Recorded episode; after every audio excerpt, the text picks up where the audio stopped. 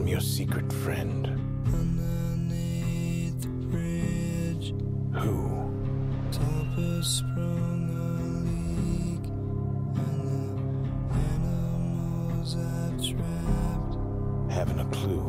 all become my pet. Let's play a game. Just me and you. Any of this mean anything to you?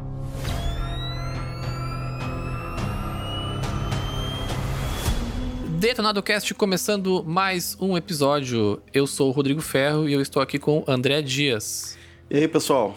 Já que vamos falar de DC hoje, bateu uma nostalgia. Ontem eu fui ver Batman Begins, sei lá, de- depois de uns 5 anos. Acho que eu já vi ele umas 30 vezes.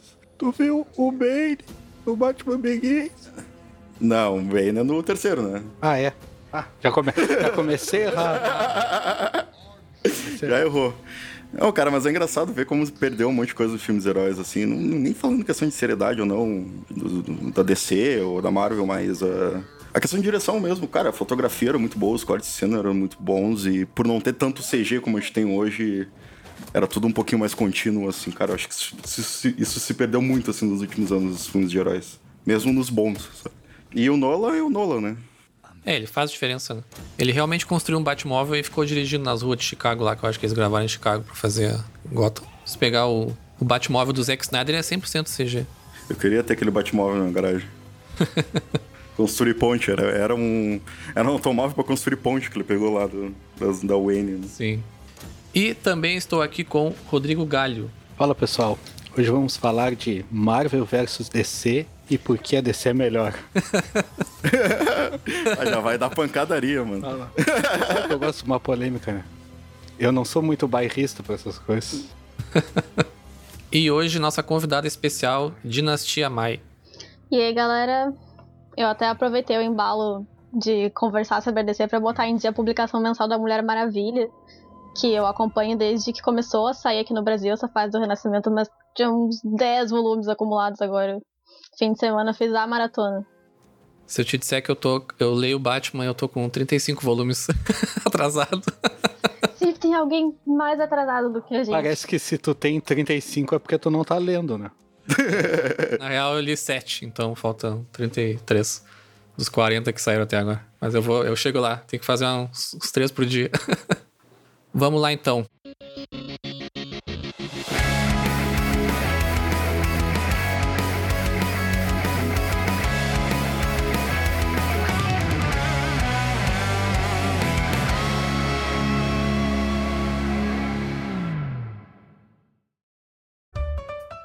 Antes de começar o episódio, gostaria só de lembrar a todos das nossas redes sociais, Twitter e Instagram.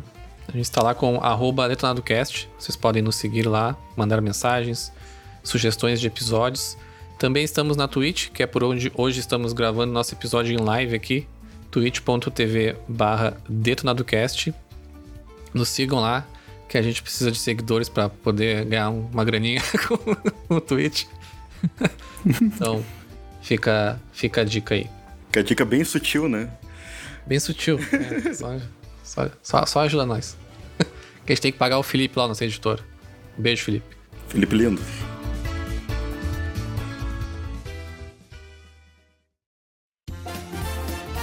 Vamos começar então o nosso assunto principal aqui.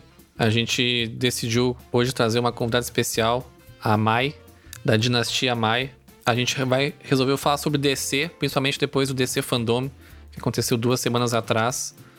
A DC deu um, jogou um turbilhão de notícias e novidades aí do futuro dela nos cinemas, vários e vários filmes, também alguns jogos que foram anunciados. Então a gente vai falar sobre tudo isso, as nossas expectativas e se a gente acha que a DC vai finalmente fazer alguma coisa que faça sentido, porque cada filme é de um jeito, nada faz sentido. Mas, mas uma coisa já tem que dar os parabéns. Cara, foi melhor que qualquer evento de videogame que a gente teve nos últimos tempos. Cara, foi um fim de semana muito difícil pra Marvel, né? Ah, com certeza. Foi um dia inteiro cheio de conteúdo, cara. Melhor que qualquer evento que a gente teve desde daí. Sei lá, esse ano a EA morreu, a gente teve esses eventos mais independentes de cada produtora de jogo e estão bem fraquinhos, pra ser sincero. Agora vem o Flashpoint e explica tudo isso daí que ficou no ar. É o objetivo, né? Não, mas a DC barra Warner tá de parabéns mesmo. O evento foi muito legal. Foi praticamente 12 horas de conteúdo ininterrupto, assim. muito, muita coisa no- de novidade. Muita gente envolvida, assim. Pelo menos ninguém pode reclamar que eles não estão tentando. É isso aí. Com certeza. Eles estão. Mas, Mai, nos conta um pouco aí sobre, sobre o teu trabalho aí no Instagram. Eu te conheci pelo Instagram ali. Nos conta o que, como, onde é que o pessoal pode te encontrar, o que que tu faz, o que que tu compartilha com a gente aí. Eu tenho um perfil que é arroba dinastiamai, o que já começa um pouco ruim, porque é um trocadilho com uma história da Marvel e eu tô aqui pra falar da DC, né? Mas tá. e aí lá eu vou compartilhando sobre leituras, basicamente, mas às vezes um pouco de séries, filmes, jogos, itens colecionáveis e um monte de opinião que ninguém pediu. A gente aqui também, ninguém. Aqui a gente é especialista em opinião que ninguém pediu. Um dos tópicos que tu abordou no teu, no teu perfil lá que eu curti bastante foi os, os filmes do estúdio Ghibli. Tu assisti- fez uma maratona, né, de todos os Aham, eu assisti os 22, 21 que tem na Netflix e mais um que não entrou lá por questões de acordos comerciais.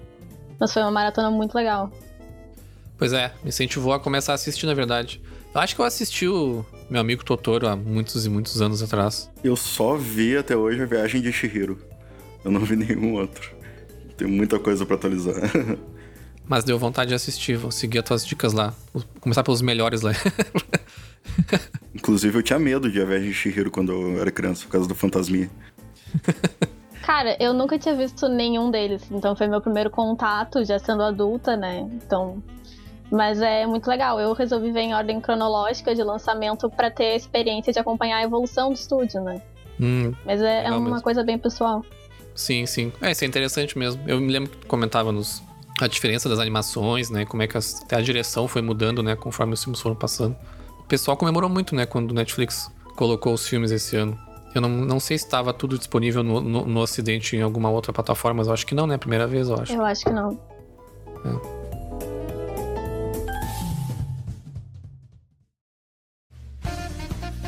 Mas vamos então pro nosso assunto principal. Hoje, então, falar de DC. Como a gente comentou no começo, né? A DC, semana retrasada, fez o DC Fandom. Foi um sábado inteiro de novidades. Acho que começou de manhã e foi até nove da noite lá com o anúncio do mais esperado do The Batman, que a gente vai falar mais adiante. Como a gente comentou, foi uma enxurrada de, de novidades, muita, muita coisa. Como a Mai ah, muito bem colocou, deixou a, a Marvel triste naquele final de semana ali. E dentre muitas coisas que, que se foi falado, né, uma das mais ah, curiosas, digamos assim, é o pseudo remake, não consigo chamar de remake, do Esquadrão Suicida, né? Basicamente tem muitos dos atores do primeiro filme, né? Aquela bomba lá, não sei se alguém gostou daquele filme. Mai, tu gostou daquele filme? Não sei. Não. Ninguém gostou. Cara, existem dois filmes que eu me arrependo muito de ter ido ver no cinema: Esquadrão Suicida e aquele Quarteto Fantástico de 2014, 2015. E eu sou muito fã do quarteto, cara. Foi dolorido ir ver aquilo. Tu é fã do quarteto desde que o Steve Rogers era do Quarteto Fantástico, né? Não, um pouco depois. Não foi tão. Eu tô dizendo do filme lá que tem o. O. O Chris Evans. Ah, é, o Chris Evans era o Homem de, é o Homem de Fogo, né? Ah, tá, tá. Não, é- não na- naquela época eu ainda não acompanhava, mas eu gosto daqueles filmes, cara. Eu acho que pra época eles eram o que tinha, sabe? Era legal, sei lá. Acho que comprei o papel. É, quando eu era criança eu achava eles legais. O, pro- o problema foi querer ver depois. Ah, não, isso não dá. Envelheceu mal, acho. né? Esse quarteto eu nunca quis assistir de tanto. Eu falam tão, tão mal. Vezes eu tenho curiosidade só pra ver o quão ruim é assim, mas. É ruim, cara. É ruim. É ruim nível Esquadrão Suicida. e é engraçado porque eu nunca vi uma pessoa que tenha falado bem do filme do Esquadrão. Mas apesar de todos os pesares, tem um ponto que eu acho que a grande maioria da galera concorda que é a Arlequina que deu muito certo, porque a atriz encaixou muito bem naquele papel, apesar de todos os pesares daquela produção desastrosa. Sim, concordo. Na verdade, eu particularmente eu gosto de todos os personagens ah, separados, assim. Né? Se eu tirar eles do contexto que eles foram inseridos, eu consigo enxergar ah, coisas boas em todos eles. Acho que sim, a Arlequina é a que mais se destaca mesmo. Ela foi muito, muito bem mesmo. Acho que renovou a personagem de um jeito muito legal, assim. A Arlequina, ela foi criada lá no desenho do Batman nos anos 90. Era um personagem bem diferente, assim. Foi evoluindo, evoluindo, evoluindo até que pós-filme, assim, basicamente o que a gente conhece como Arlequina, né? É o que a, a Margaret Robbie trouxe ali. Mas como tu disse, a, conseguiu se sobressair naquela coisa desastrosa que foi aquele filme, né? Tanto é que trouxeram ela de volta agora, né? É, me parece que duas coisas. Apesar de todo esse projeto cinematográfico da DC ter ido por caminhos que eu imagino que eles não esperavam, né? Deu toda essa confusão, enfim, duas coisas me parecem muito sólidas, que é a Gal Gadot e a Margot Robbie. Né? Eu acho que, apesar de tudo, a, a, a Margot como Arlequina e a Gal como Mulher Maravilha deram muito certo. Eu acho que eles nem acreditavam que era tão certo assim, eles não deram muito crédito para elas no começo. Concordo. Elas viraram meio que a identidade agora do personagem, né? Ah, sim. Eu não sei, eu, não, eu pessoalmente não acompanho tanto quadrinhos, assim, não sou tão atualizado, mas eu com certeza, com certeza teve até mudanças nos, nos personagens nos quadrinhos, né, depois desses filmes. Na, a ideia original era ter o Batman, né, do Ben Affleck como, como ponto focal ali desse, desse novo universo, né? Mais ou menos fazendo o papel que o Tony Stark faz no, no, na Marvel ali com os Vingadores. Mas o Batman do Ben Affleck, ele não conseguiu. Eu adoro, né? Mas ele não conseguiu cair nas graças do público, assim, né? Por causa do Batman vs Superman, que acabou dividindo muita gente. Mas mesmo quem é do grupo que odiou Batman vs Superman ainda ama a Mulher Maravilha naquele filme. Que eu acho muito bom também. Eu, eu também gosto do, do filme. Então eu concordo. Eu acho que hoje a, a Mulher Maravilha e a Arlequina, elas acabaram se tornando, né? Por méritos mesmo, né? De ter sobressaído aos outros. Esse ponto focal desse universo, né? Então acho que vão ser duas personagens aí que vão ser bastante exploradas, assim. É, Mulher Maravilha é o, um dos melhores filmes da DC para mim, assim. Eu acho que talvez só peca pro Batman lá. O Batman Dark Knight e o Begins. Ou do, a trilogia do Nolan. Sim. Cara, eu tava muito empolgada pro filme da Mulher Maravilha, porque na época que foi anunciado, na verdade, quando anunciaram ela lá pra Batman vs Superman, né, eu já fiquei muito empolgada porque eu já acompanhava a personagem há bastante tempo, enfim, é a minha personagem preferida dos quadrinhos. Uh, mas até quando eu vi a, a atriz tinha escalado pro papel, tive um pouco de receio, né? Não, não, eu também não botei muita fé, acho que nem culpa a DC por isso, porque todo mundo ficou meio com o pé atrás, né? Mas quando teve a estreia do filme solo dela, eu fui lá assistir na pré-estreia, inclusive eu tava com esse moletom. E, cara, foi uma sensação, assim, bizarra, sabe? Porque eu, eu conseguia é, reconhecer no filme referências tanto lá da fase mais clássica do George Pérez, quanto do Azarello, nos 952.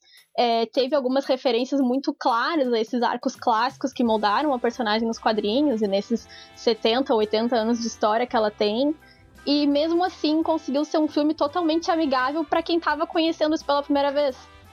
Então eu acho que ele conseguiu agradar tanto quem estava esperando ver uma referência mais profunda de quadrinhos, quanto quem estava indo lá pra, assim, do zero mesmo, sabe? E acho que ele teve alguns pontos que deixou a desejar, principalmente ali no final, no arco do vilão, enfim, aquela luta final faltou um pouco, sei lá, de tempero, vamos dizer assim. Mas acho que foi um filme muito legal, porque. Primeiro porque ele impulsionou a própria Marvel a dar mais destaque para as personagens femininas, né? A gente tinha já um universo cinematográfico da Marvel super consolidado no cinema, mas a gente ainda não tinha um filme solo de personagem feminina. E foi a partir do sucesso de Mulher Maravilha que eles pensaram: não, peraí, a gente precisa prestar atenção nisso, porque olha o que Mulher Maravilha tá fazendo agora. E, e acho que foi muito legal, assim, foi, foi bem uma quebra de. Uma quebra daquela mesma receita que a gente vinha tendo sempre em, em filmes de super-heróis. Eu até tava conversando com os guris ontem, porque eu, eu não tinha visto esse filme ainda. Eu fui ver ele essa madrugada, pra ser sincero. Mulher Maravilha? É, o Mulher Maravilha. Quem é que convidou o André pro podcast? Sai daqui, André. E, cara, a Gal Gadot mesmo, ela segura muito o filme. Ela segura muito. É... Como tu falou, o último arco, e é uma coisa até que o Ferro tinha falado também, é, eu achei fraquíssimo o vilão e tudo. Mas a personagem dela é muito boa, a atriz encaixou muito no papel. O primeiro arco das Amazonas eu achei fantástico, assim. É, o filme realmente tem uns probleminhas ali de CG, eu acho que em alguns pontos ficou bem fraco, e, e esse terceiro arco, mas é um filme legal, sabe? As Amazonas eu acho que são destaque em todos os filmes, né? Até do Batman vs Superman. São. Muito foda aquele arco das Amazonas. Inclusive, eu tenho um livro de arte em making off do filme da Mulher Maravilha, e uma das coisas que eles mostram é o treinamento das, das, das atrizes, enfim, que fizeram as Amazonas lá. É muito legal, porque ela, a galera realmente treinou pesado, sabe? Sim, sim. E a Perry Jenkins é uma baita diretora, né? Ela dirigiu muito bem a personagem, assim. O casting, né, já tinha sido feito pelo Zack Snyder, né? Foi ele que basicamente fez o casting de toda essa galera. Mas eu acho que ele acertou muito, assim. Eu acho que realmente aquele terceiro ato ali, eu acho que sofre um pouco do que a DC tava tentando fazer em todos os filmes, que é sempre colocar uma coisa muito grandiosa, assim, sabe? Sim. Parecia que eles não, não aceitavam em fazer um filme mais contido, sabe? Esse também é um dos grandes erros do Esquadrão Suicida. É, e, e a representação que eles escolheram dar pro Ares ficou um pouco estranha, ficou algo bem diferente de como ele já tinha aparecido em, em histórias dela. Eu acho que eles quiseram pegar um pouco ali de 952, que traz uma roupagem bem modernizada para os deuses, para toda essa parte mais mitológica que a Mulher Maravilha sempre tem muito presente, mas eles acabaram fazendo isso de um jeito que ficou bem estranho, que não, não, não funcionou tão bem quanto funcionou nos quadrinhos. Mas, enfim, pra mim foi uma sensação bizarra assistir aquele filme. Eu fiquei, desde a hora que começou, assim, a primeira cena que passou na tela, eu comecei a tremer. Eu fiquei do filme inteiro tremendo. Assim, Meu Deus, eu tô vendo a Mulher Maravilha na tela do cinema. E tá incrível. E grande parte das cenas de luta são muito boas. Eu gostei muito da, da fotografia e da forma que ela encaixa, que essa diretora ela encaixa as cenas em, em slow Uhum. motion, né? Porque é bem diferente do que eu vi em outros filmes de ação já. A forma que ela encaixa a câmera, ela usa muito aquela coisa 360 e. Sim, ela dá muito enfoque. Tem várias cenas. Quase todas as cenas de luta vai ter algum momento em que vai ter um slow motion ali, em algum, algum movimento da Diana e tal, que dá esse enfoque pra ela. Eu acho bem legal. É o Zack Snyder, né, botando o dedo dele ali. Tem até o meme, né? O Zack Snyder, se não tem slow motion o suficiente, bota mais. É aquela. Tudo com ele é slow Pra motion. mim, uma cena que me marca no filme da Mulher Maravilha é aquela da, dela saindo da, da trincheira lá e destruindo a torre. Ah, sim. Sim, que é a parte da No Man's Land. Eu não lembro agora como é que é em português, mas é assim que ela, que ela chama. Terra de ninguém. É bem foda. Uma coisa que eu acho que Isso. usam too much nela é aquela musiquinha e a rasteira. né? Eu acho que eles exageram um pouco certas horas. Não, mas aquela música não, não tem, tem que botar mais, hein? Não, não, mas é Aquela assim, música é muito boa, cara. É muito boa. Eu, eu concordo, a música é realmente muito boa, é bem emocionante, mas tipo assim, três vezes na mesma rasteira não dá, né? Aí eu acho meio exagerado. Quando ela aparece no Batman vs Superman, cai uma lágrima, né? É muito foda aquela Sim, parte. sim, sim, é muito foda. Cara, Batman vs Superman é outro filme que eu vi na pré-estreia. Eu lembro que na cena em que ela aparece, daí começa a tocar música e daí tem um, brota um escudo na tela, ela bate assim, vê que é a Mulher Maravilha. Cara, parecia estádio de futebol. Sim. Sim, O cinema sim. inteiro, assim, começou, a galera começou a gritar e tal, aquela loucura. Foi muito, muito Pra legal. não dizer que eu sou tão atrasado assim, o Batman vs Superman eu vi no- na pré-estreia, tá? o meu primo Andrei, beijo Andrei. Eu também assisti na pré-estreia. Sou um dos fãs do Batman vs Superman. Mas aproveitando o gancho da Mulher Maravilha, que a gente trocou bastante ideia aqui, uh, Mai, o que, que tu. Quais as tuas expectativas pro 1984? Sai esse ano ainda, né? Então, pois é, ãh, eu tava muito, muito empolgada no ano passado, né? Quando a gente ainda tinha aquela primeira data pra junho, se eu não me engano. E a gente já teve acho que três adiamentos, então foi perdendo um pouco do embalo, sabe? A gente já tava até especulando, será que vai pro cinema? Será que a gente vai ter um lançamento só digital na plataforma da DC, que agora a gente também nem sabe mais o que vai acontecer com DC Universe. Mas eu acho que o DC Fandom deu um gás muito grande no filme. Eu, por exemplo, nem ia assistir o DC Fandom, eu não ia acompanhar. Tipo, ia ver as notícias depois, né, quando saíssem. Sim. Mas aí eu acabei abrindo, eu olhei, tipo, ah, 14 10 assim, começou a abrir pra ver o que, que tava rolando. E tava ex- exatamente no painel de Mulher Maravilha 84 com a Linda Carter. Foi a primeira coisa que eles botaram na grade, né? Eu nem sabia qual era a grade, tava totalmente por fora. E aí eu falei, não, isso aqui eu preciso assistir. E aí foi por isso que eu acabei assistindo todo o resto e fiquei ali o dia inteiro assistindo, sabe? Eu acho que quando o elenco veio aqui no Brasil na CCXP ano passado, eles já deixaram a galera num hype absurdo pro filme, que tinha caído um pouco em função desses adiamentos, mas o DC Fandom acho que fez um bom trabalho em deixar a galera muito, muito empolgada de novo. Eu tô bem empolgada, tô bem otimista pro filme. Ahn, a gente tinha dois grandes mistérios em torno dele, que era o visual da Mulher Leopardo e a explicação pro Steve Trevor, tá aparecendo nos trailers, né? Porque a Patty Jenkins já falou que existe uma explicação pra isso, que ele não simplesmente que eles não passaram por cima da morte dele no outro filme, que ela não vai deixar de fazer sentido. Ah, e esse é o único ponto que a gente não tem esclarecido até agora, porque o visual da Mulher Leopardo foi revelado, né, no trailer que eles passaram no DC Fandom. Mas acho que ainda deixa um, um bom ponto aí pra galera especular sobre e se animar pro filme. Eu tenho uma grande esperança nesse filme, mas esse, esse negócio do. Como é que é o nome do personagem que tu falou? Do Chris Pine. Steve Trevor. Steve Trevor. O Steve Trevor vai depender de muito como eles vão trabalhar. Ele tá É, eu acho que isso é um ponto bem delicado. Passou ali 60 anos, né? Sei lá. Era a Primeira Guerra, o primeiro, e agora a gente tá nos anos 80. E não sei como é que vai ser o retorno dele, né? O André vai curtir, ela usa até a armadura de Sagitário no, no filme. eu, eu, fiquei, eu fiquei meio receoso com esse filme, porque eu curto bastante o, filme, o primeiro filme. E aí, tipo, aquela mulher leopardo, eu achei uma CG safada no trailer.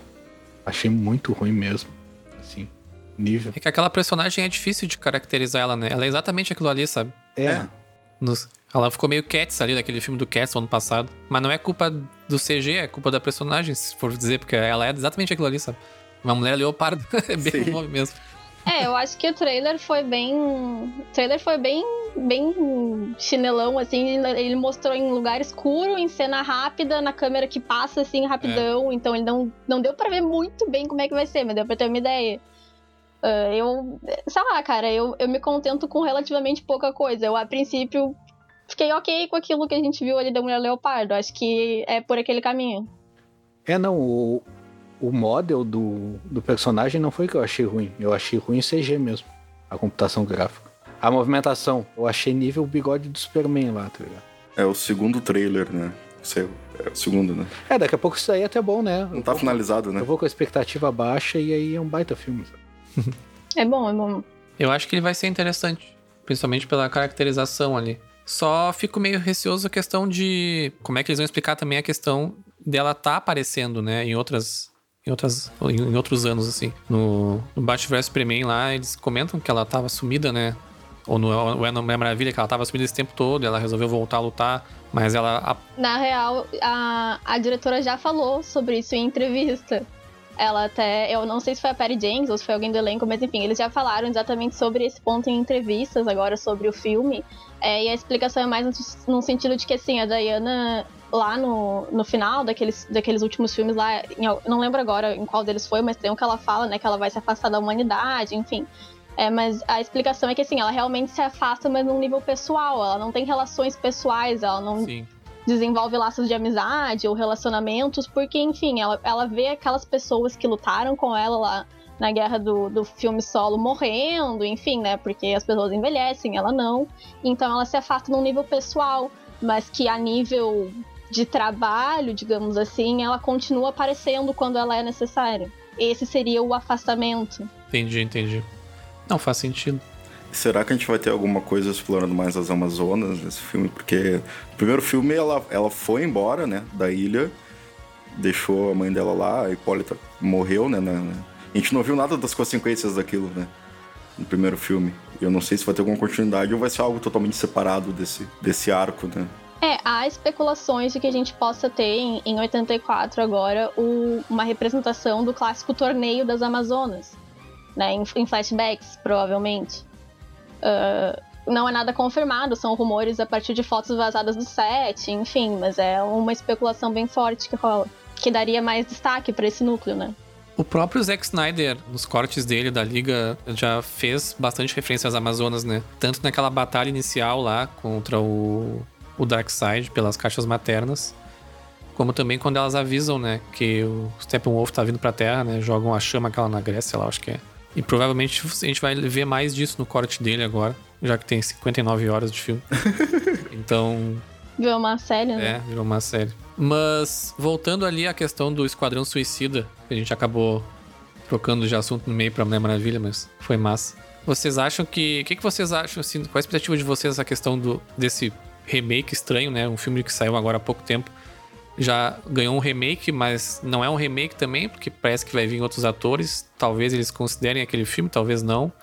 E eles trouxeram o James Gunn, né? Que é o cara que conseguiu fazer uma das equipes mais lá do B, se não, se não for lá do C, que é o Esquadrão Guardiões da Galáxia, conseguiu fazer com que eles ficassem super famosos, né? Então trouxeram ele justamente pra fazer esse papel, né? De, de arrumar esse filme do Esquadrão Suicida, né? Que eu acho que tem um potencial bem grande, assim.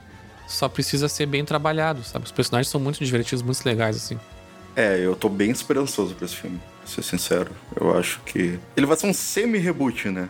Eu não sei se eles vão ignorar Sim. totalmente as coisas do primeiro e vão trazer vários atores. Pegaram parte do cast e manteram, pegaram outra parte, trouxeram os atores legais. Vai ter o John Cena no filme, vai ter o Idris Elba. Tô bem esperançoso pra ele, cara. Eu acho que o James Gunn re- realmente consegue pegar qualquer história e tornar algo divertido, assim. Sim.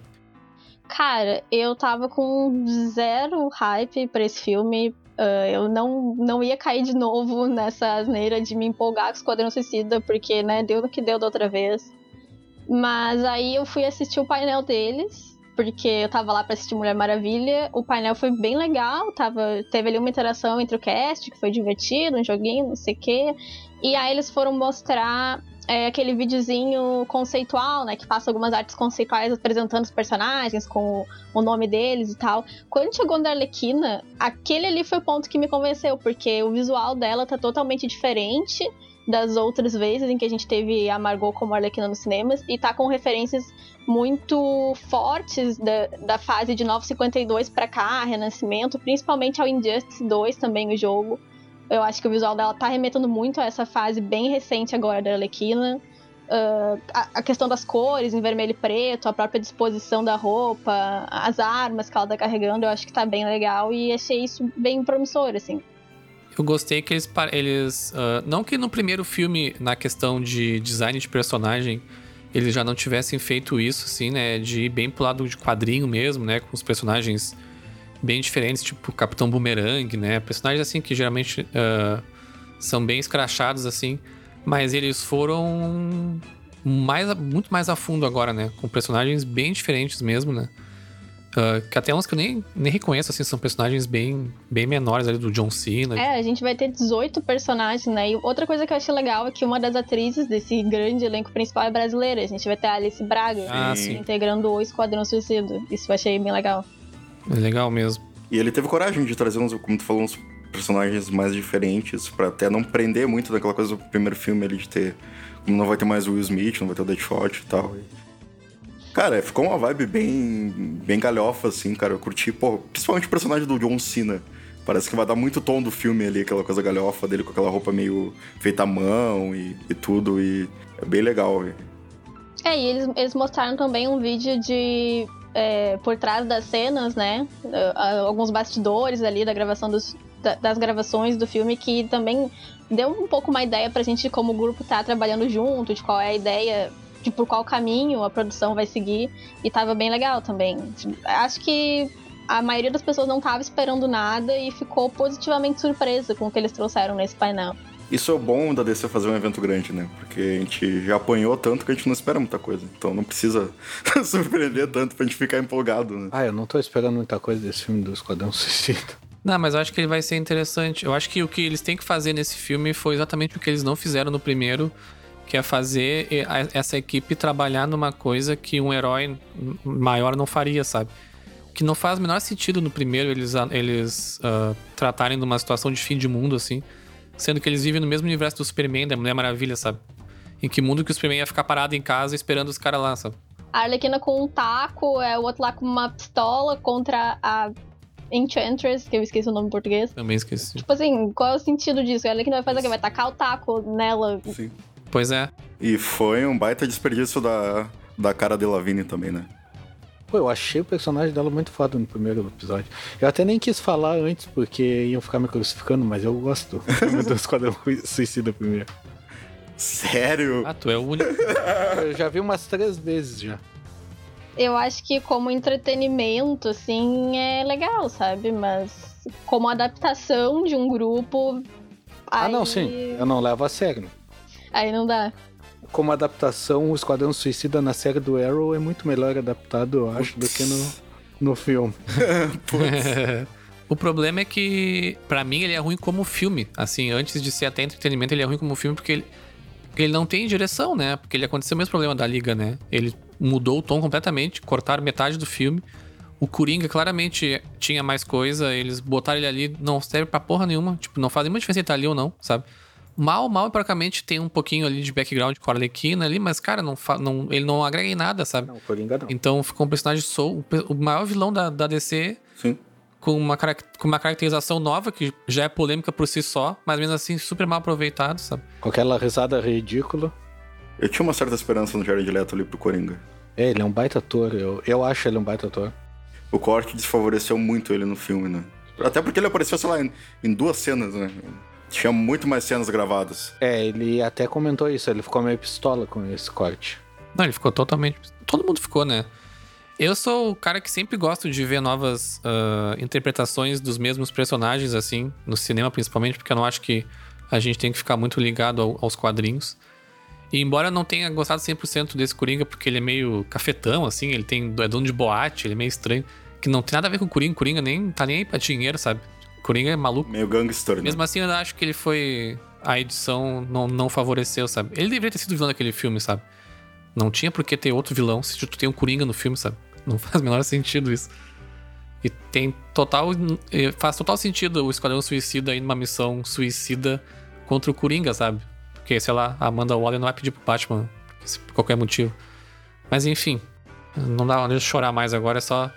Eu acho que esse novo vai ser legal, acho que eles têm tudo para fazer um filme como deveria já ter sido feito. E alguém que dá pra confiar sempre é a Viola Davis, né, cara? Ah, sim, é. E ela volta Muito de novo, foda. né? Maravilhosa ela. É, até a própria personagem da Amanda Waller é bem foda. Sim, Sim, sim, é muito bom. Bom, sem ela não tem Esquadrão Suicida. é verdade. é, mas é outra coisa que ficou mal explorada ali, né? E o filme ficou curto também, né? O filme tinha, sei lá, uma hora e meia, uma hora e vinte, o primeiro. Ah, mas aí acho que vai um pouco hum, naquela ideia do filme uh, Batman vs Superman, por exemplo. Eles quiseram botar vários plots em um mesmo filme e não precisava. Podia ter ficado só no primeiro, sabe? É, eu, eu falo que eu gosto, mas eu gosto como um filme a não se levar a sério. Tipo, só divertido. Eu não tenho nada pra olhar, eu boto ali e deixo rodar.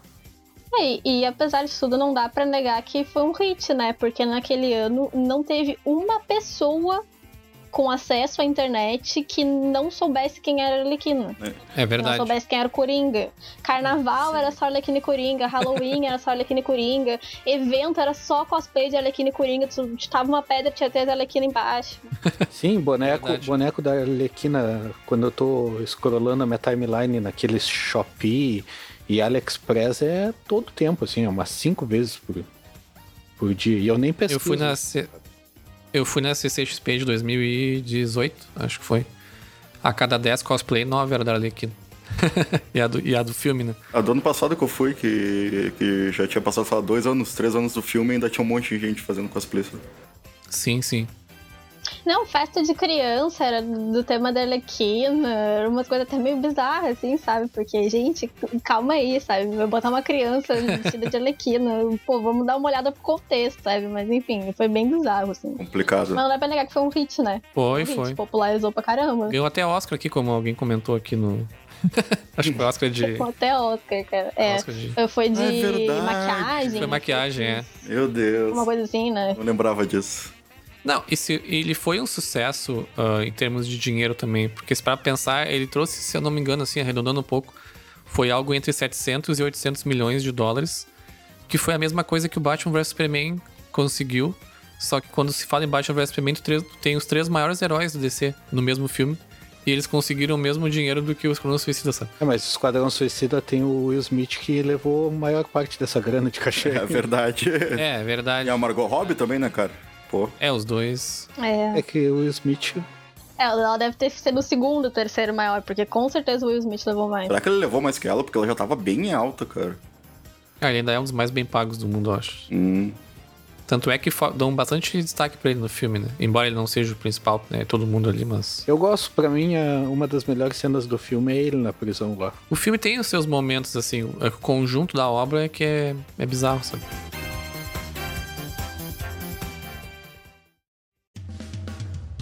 Outro filme que anunciaram sem trailer, sem teaser nenhum, foi acabou que foi só ah, um pouco de, de conceito ali. Foi o Adão Negro, né? Que é o filme que vai ser estrelado pelo The Rock. Que já tinha, ele já tinha sido anunciado como Adão Negro já faz uns, faz uns dois anos já, faz um, um bocadinho de tempo já. Mas até então não tinha, não tinha feito nada assim. Achei legal que eles trouxeram o Jim Lee, uns grandes quadrinistas aí da, da história. Ele basicamente estava envolvido em quase todos os filmes agora, principalmente na questão de conceito, assim. Eu acho que ele vai ser uma das cabeças da DC para esse futuro. E ele que fez o, o conceito ali, né, do, do Adão Negro. E achei legal que eles vão trazer a Sociedade da Justiça, né, que nunca foi representado no cinema. E o que, que vocês acham desse filme? Mike, o que, que tu acha? Cara, já faz bastante tempo que a galera especulava sobre, né? Eu acho que foi mais ou menos lá, junto com o anúncio de Shazam, que começou a vir os rumores do The Rock, enfim. Uh, acho que é um filme que ficou muito tempo no forno, mas ao mesmo tempo a gente tem toda essa questão da estrutura problemática do universo cinematográfico da DC, que não sabe muito bem para onde está indo e, né, acho que isso foi com certeza um dos fatores que atrapalhou muito para esse filme finalmente sair do papel. A gente teve ali no DC Fandom só aquele hum, vídeo de artes conceituais, né, feito pelo Boss Logic, inclusive, uh, que foi bem legal, mas eu não sei se foi o suficiente para deixar a galera muito empolgada, sabe?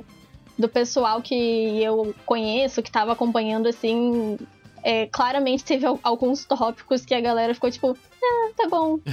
Sim. Falaram sobre isso lá, né? É. É difícil falar de alguma coisa sem mostrar, né? Nada assim, ah, um teaserzinho, uma coisa. Eu acho que esse, o, o Adão Negro, ele, principalmente pro teu The Rock, ele vai pela mesma linha do Shazam, assim que eu praticamente não gostei do filme, mas é o tipo de filme que eu não consigo falar mal dele. Tipo, eu não falo que ele é mal dirigido, mal escrito. Eu acho que ele entrega exatamente a proposta que eles queriam entregar, mas não é para mim, assim, sabe? Eu não consegui me divertir com aquele filme porque eu achei muito, muito infantil, sabe? Cara, Shazam pra mim foi uma surpresa porque eu não vi no cinema. Eu fui ver, esse foi um que eu fui ver bem depois, assim, que saiu. E aí, na época do lançamento, várias pessoas me disseram: Nossa, tá incrível, tá muito bom, melhor filme da DC, não sei o que lá. E eu fiquei pensando, pô, melhor filme da DC? considerando Mulher Maravilha, considerando, sei lá, Aquaman, que eu acho que tinha saído que tava bem no hype, Sim. assim, na época. E aí eu fui assistir Aquaman, e aí o filme terminou e eu fiquei, ué, é isso? Mas não era o melhor filme da DC? É, sim. Não, não colou muito para mim também, sabe? Sei lá. Pois é, eles, eles incorporaram muito no, nesse Shazam novo, o Shazam dos Novos 52, né? Que eu acredito que seja o mesmo do Renascimento agora nos quadrinhos, que eu não tô lendo, que é ele quando ele tá adulto, ele continua criança na cabeça, né? Tipo, ele não, ele não muda de personalidade, que é o contrário dos quadrinhos, né? Que ele realmente vira um adulto, né? E nesse aí eu acho muito chato, sabe? Ele, ele pra criança grande, assim, sabe? Não, não consegue fazer nada direito, sabe? Eu não consigo me divertir, assim. Achei interessante que eles fazem referência ao Superman, que inclusive eu tenho tá, tem muitas expectativas que o Superman vai aparecer no, no Adão Negro. Já tinha uns rumores que o, o Henry Cavill tinha feito contrato para participar, ou tava renovando. E o The Rock fala, né, no, no painel lá, né, se, ah, quem sabe, será que o Adão Negro vai lutar contra o Superman? Não sei, não sei o quê. Eu acho que pra ele citar dessa forma assim, Claro, pode ser só pra chamar atenção mesmo, mas eu acho que tem grandes chances, assim. Mas eu dei toda essa volta só pra dizer que eu acho que o Adão Negro vai ser nessa mesma pegada do, do Shazam, assim, sabe? Bem comédia mesmo, bem pastelão, bem pra criança. Que é o que o The Rock sabe fazer de melhor, né? Não adianta. É o tipo de filme que ele vai estar, tá, é. O The Rock, eu acho que o The Rock é o cara que mais ganha agora na indústria do cinema, né? Ele é o mais pago do mundo agora. E, cara, ele é um cara que vende filme. Não adianta que tu botar ele vai sim, vender, sim. tá ligado? Mas eu não sei não se vai seguir essa linha engraçaralha assim do, do Shazam. Eu tenho impressão. É que não foi muito revelado, né? Mas eu. Pô, Adão Negro é bem mais sério, né? É difícil ele fazer um. Ele vai fazer um troço dramático e tal. Ele vai ser tipo um pseudo-herói, ele não é pseudo-herói que se chama, como é que se chama? Anti-herói, né? Anti-herói. Anti-herói. É, porque ele é um vilão, ele é porque eu não, eu não gosto de dar uma de leitor de quadrinho chato, né? Mas é que os personagens. O Adão Negro e o Shazam, eles, eles têm muito background muito legal nos quadrinhos, assim, sabe? E meu, só acho que vai ficar só mais raso, assim. Não, não é nenhum demérito. Só não é para mim, eu acho. Eu gosto das coisas mais tristes. Batman vs Superman. Isso que é fã da DC, né? A vida como ela é. A vida como ela é. É chorar com um filme de super-herói. Então tu não olha nenhum da Marvel. Né? Mas é. não vamos falar de Marvel. Não, não vou gerar polêmica aqui. Eu gosto, eu gosto de falar mal da Marvel. Se tu não chorou no, com Homem-Aranha morrendo nos braços do Tony Stark, tu nem gente é. Pá, tá louco. Ah, tá louco. Nem, eu chorei com, é eu chorei com Homem-Aranha dançando na rua do Tobey Maguire lá no terceiro filme. é, ele também dá pra chorar, mas esse é um outro motivo. Lá eu chorei de tristeza também.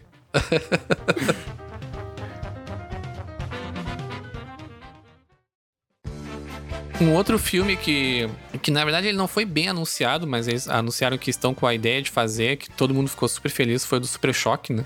Eles anunciaram que vão anunciar. é, que vão anunciar, é. Eu achei legal que o Super Choque ele é originalmente de uma, de uma editora chamada Milestone Comics. E ele foi criado lá nos anos 90 e era basicamente uma, uma editora de heróis uh, negros, que depois a DC veio a comprar, né, e tudo mais, por isso que foi incorporado os personagens no, no universo. E eles vão retomar o ano que vem, a partir de fevereiro ou março. Eles vão relançar boa parte desses heróis, inclusive o Super Choque, em quadrinhos de novo, lá nos Estados Unidos. Espero que chegue no Brasil bem rápido. Aí Panini, fica, fica a dica aí. É, cara, já foi pior. A gente já teve um intervalo de um ano, um ano e meio das publicações de lá pra cá. Agora a gente tá tendo uns seis meses. Então, Sim, sim, é, tá. já foi pior. Sabe ano que vem mesmo a gente não tá lendo o Super Choque. E aí anunciaram a questão do, do- da ideia de fazer o filme, né? Que aí deixou todo mundo muito feliz, assim. O que vocês acham Eu disso? queria deixar registrado que eles roubaram a ideia do nosso episódio de desenhos animados lá, que eu falei sobre um filme de Super Choque. Então, o pessoal já sabe que a DC nos escuta, Já tava se especulando naquela época, não fica tava? roubando as nossas ideias. Eu acho que fazer um filme Super Choque vai dar muito certo ou vai dar muito errado, porque eles vão estar lidando com a infância da galera, sabe? Eles vão estar lidando com o sentimental das pessoas mesmo. Super Choque tem um lugar muito querido na memória de muita gente. Então, se eles acertarem, vai dar muito certo, mas se eles errarem, vai dar muito errado. Até uma coisa que eu não sei, eu não sei se o desenho do Super Choque teve a mesma projeção nos Estados Unidos e nos outros países que teve aqui no Brasil, porque no Brasil foi muito forte, né? Pra nós na época do SBT e tudo. É que era o meio-dia, né? Tudo dava certo quando passava o meio-dia.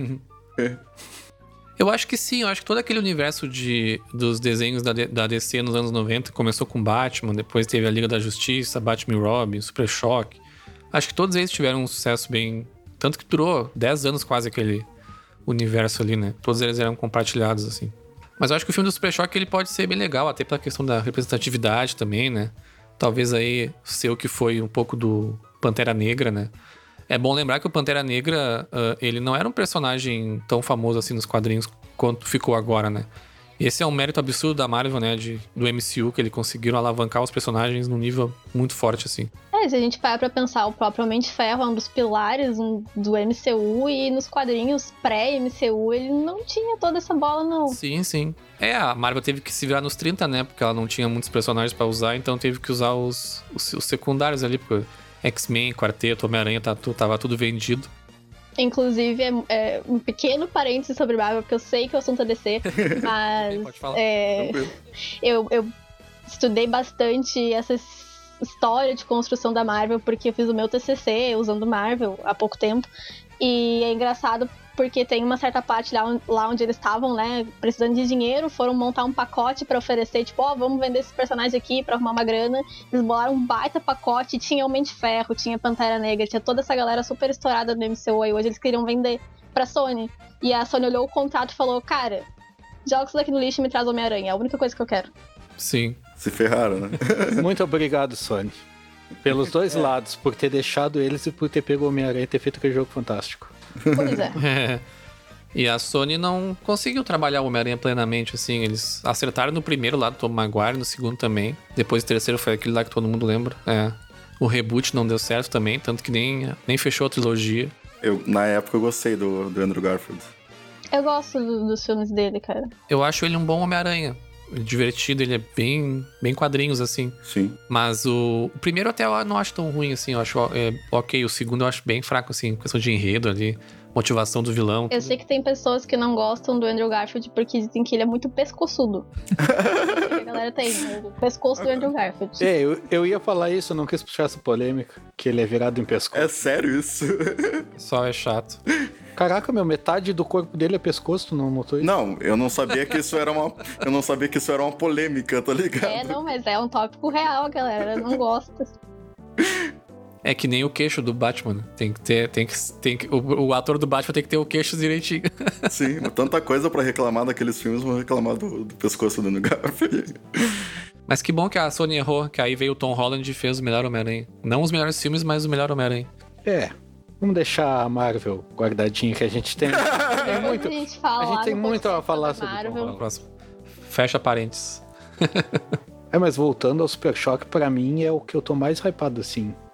Sempre, desde que eu olhei o desenho, eu sempre fiquei muito hypado pelo filme, assim. Espero que eles saibam balancear bem essa parte da representatividade dele, que sempre teve no desenho, e do engraçaralho, né? Porque não pode fazer um filme muito sério do Super Choque. Ah, não, não. Ele é bem, bem comédia. A DC sempre precisou fazer um filme sério e sempre fez filme menos sério. E aí vai pegar o Super Choque, eles têm que fazer um filme mais engraçado, fazer sério, aí eles querem me perder pra sempre, né? É, é que na verdade não é nem, nem é ser sério ou, ser, ou não ser sério, é, é, é fazer sentido, entendeu? A própria Marvel tem filmes, por exemplo, uh, Pantera Negra não é um filme engraçado, sabe? É um filme político, sabe? Ele tem pouquíssimas piadas, sabe? Aí tu pega o Homem-Aranha longe de casa, o primeiro Homem-Aranha é piada o tempo todo, ou Esquadrão, ou Guardiões da Galáxia, é piada o tempo todo, sabe? Homem-Formiga. E que faz sentido no contexto deles. Exatamente, é. Eu acho que é saber encaixar, sabe? É, no Super Choque tem que ser meio que nem o Homem-Aranha, assim. Sim, sim. E ele tem que começar com a tampa de bueiro, né? sim. Mas é tampa de lata de lixo que ele usa, né? Ah, não, é tampa de lata de lixo isso, não é de bueiro. Pô, de bueiro ia ser pesado, né? Chato é fazer o Batman fazer piada, esse que tá errado. O Batman não faz piada, e quando faz é super irônico.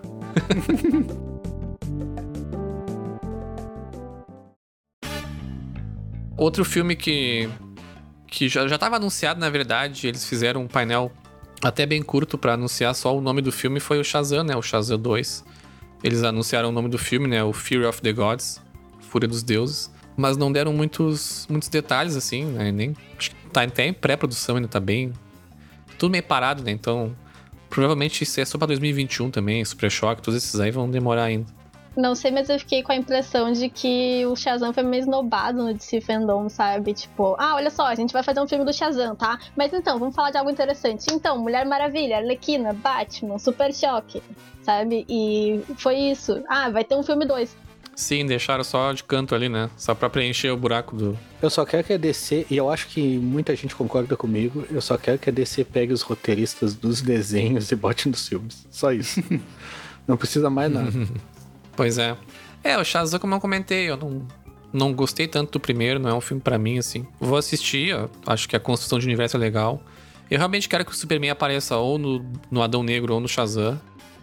É, até porque eles fizeram um baita clickbait em torno da aparição do Superman e Shazam, né? E aí Sim, é. pegaram um manequim, botaram o uniforme. Apareceu o Superman sem cabeça lá. Reza os rumores que ia ser o Henry Cavill, né? Mas eles não conseguiram agenda, não sei. Ah, é, sempre é agenda, claro. Ele tava com bigode, ele não podia gravar.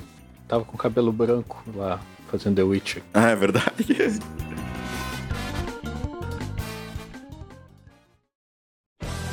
Vamos falar do Liga da Justiça, então.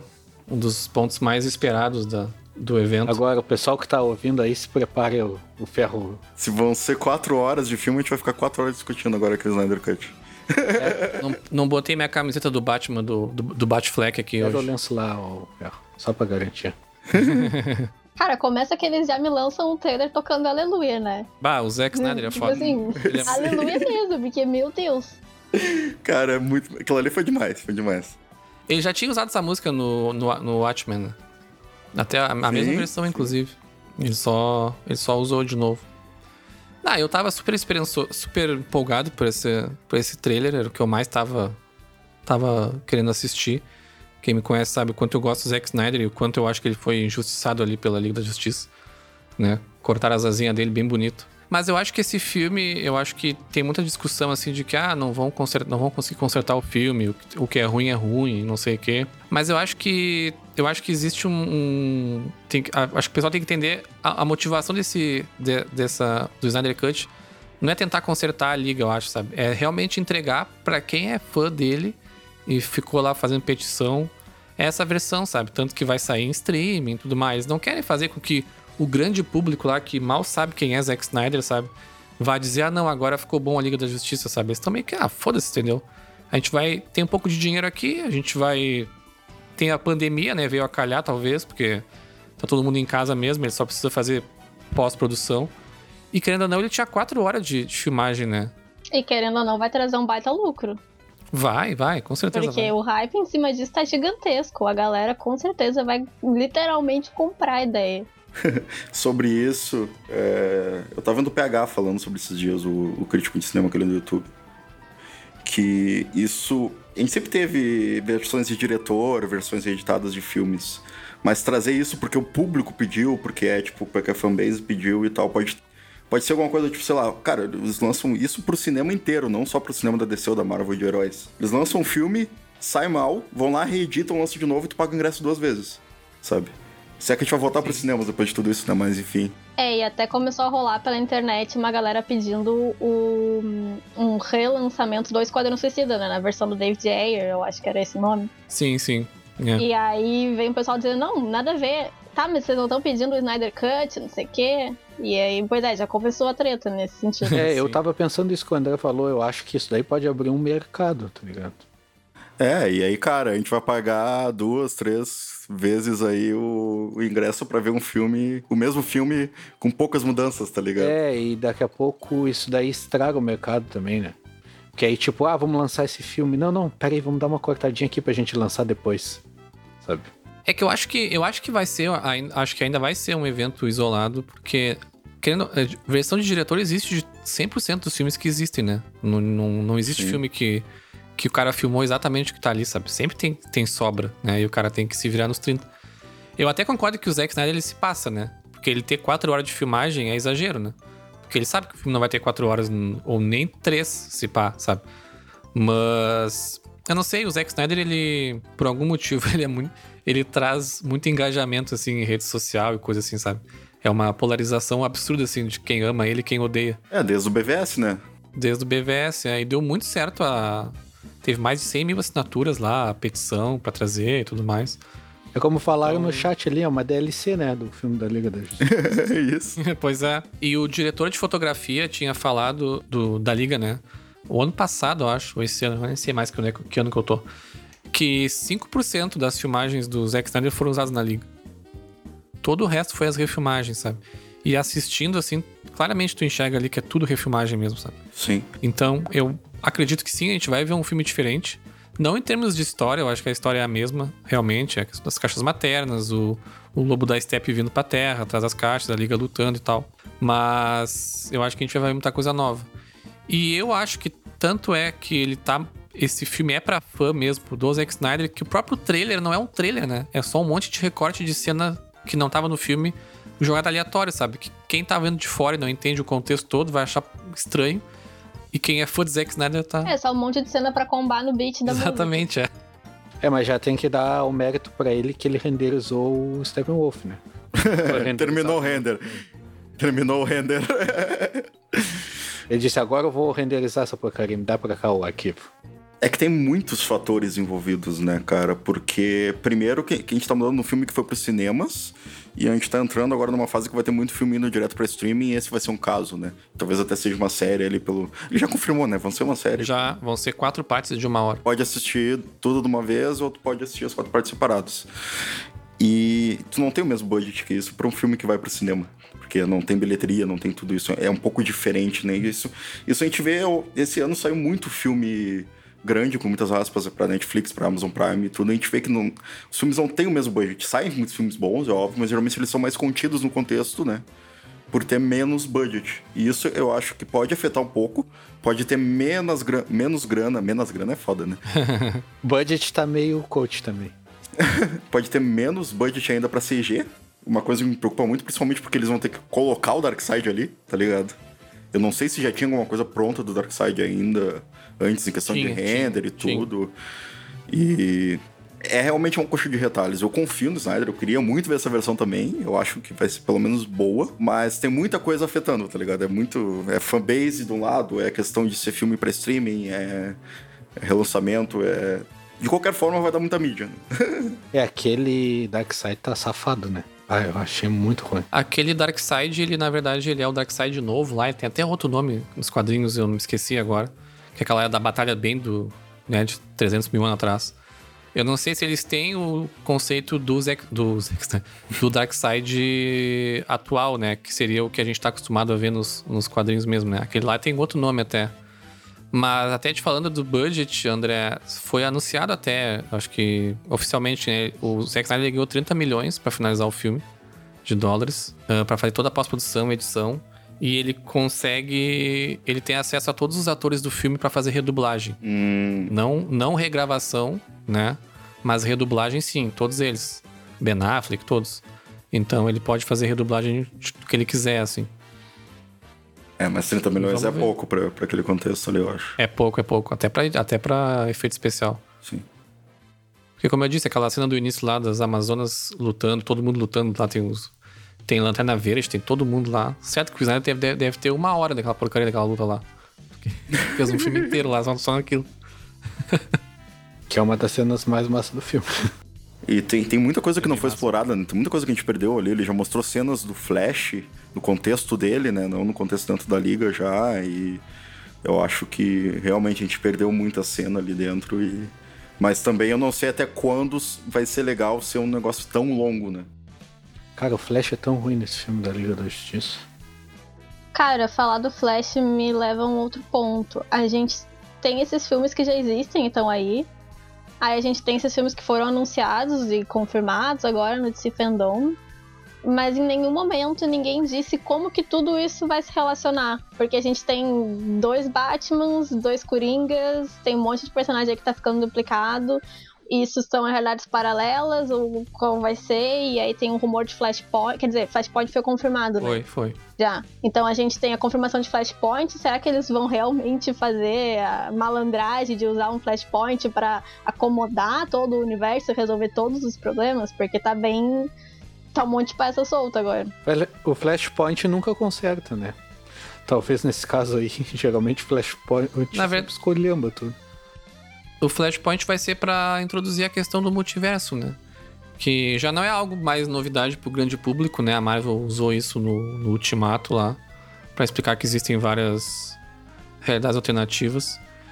Pra justamente, e eles vão trazer inclusive o Michael Keaton pro filme do Flash, justamente pra isso, assim, né? Porque é pra mostrar que todos os filmes que teve da DC até agora, eles fazem parte de um universo, então não se preocupem com continuidade. Mas na verdade eles já começaram isso nas séries, né? Porque o o Ezra Miller tá- aparece no, no Flash ou no... Isso, é.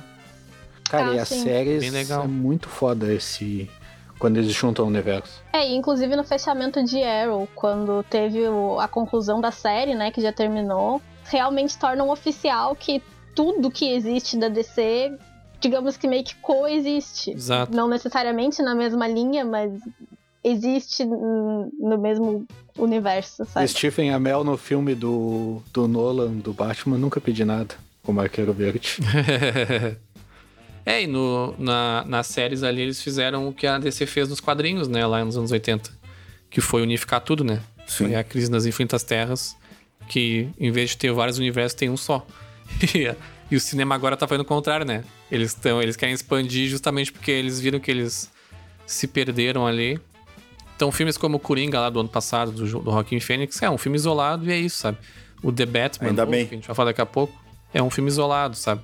E esse universo do Snyder continua, né? Mulher Maravilha 84, Shazam, Adão Negro, tudo isso faz parte desse mesmo universo. Talvez, a gente- provavelmente a gente não vai ver uma nova Liga da Justiça, o que é uma pena, mas eu acho que não vai.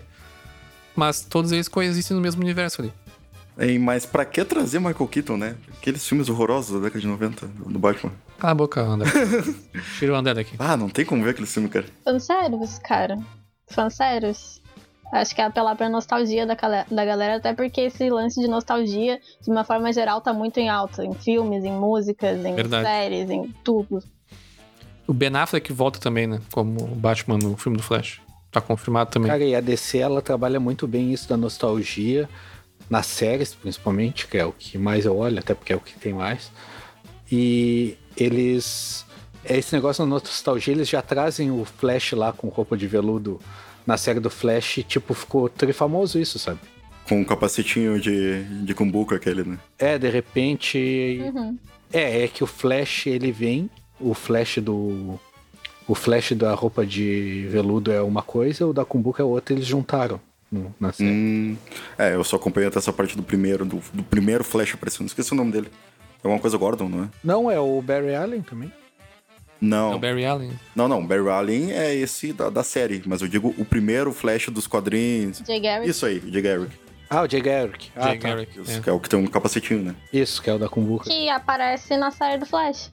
Sim. É que a série do Flash é uma maluquice. Lá a gente tem tanto. Eles- Lá a gente tem o Barry Allen, o Jay Garrick e o Wally Wally West. West. Wally West. Que nem minha mãe chama até hoje o, o The Flash, né? The Beijo, mãe. Flash. é que a Mai não deve estar é. ligada, né? Porque isso daí é os velhos palha só. É que antigamente tinha, tinha a série na Globo e aí a entrada da série era The Flash.